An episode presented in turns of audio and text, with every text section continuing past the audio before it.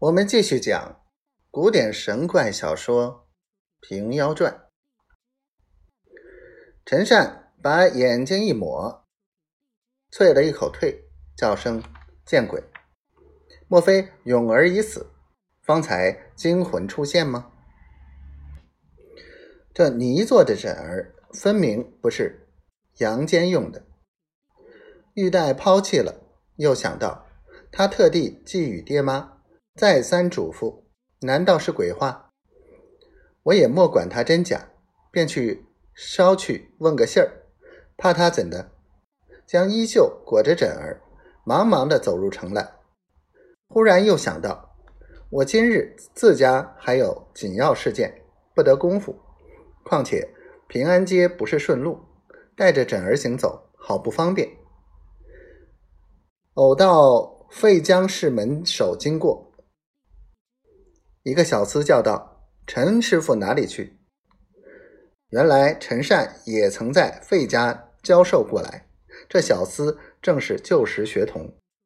陈学究便把枕儿递与他道：“这东西全寄你处，今日忙些个。”明日来取，就顺便来看姜氏。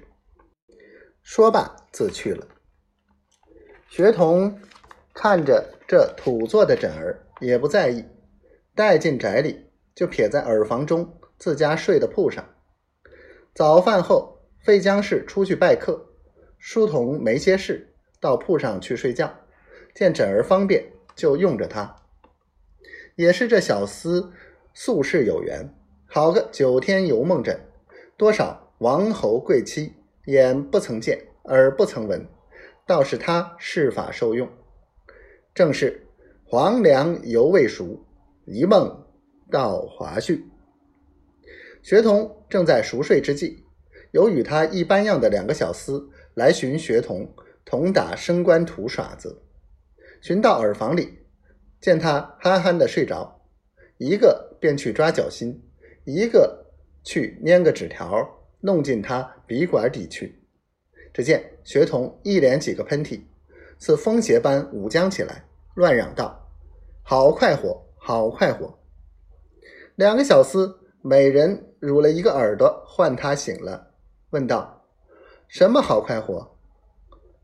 学童道：“才睡去，忽见枕墙上两扇门开，到底？”这两扇门后是什么？且听下次分解。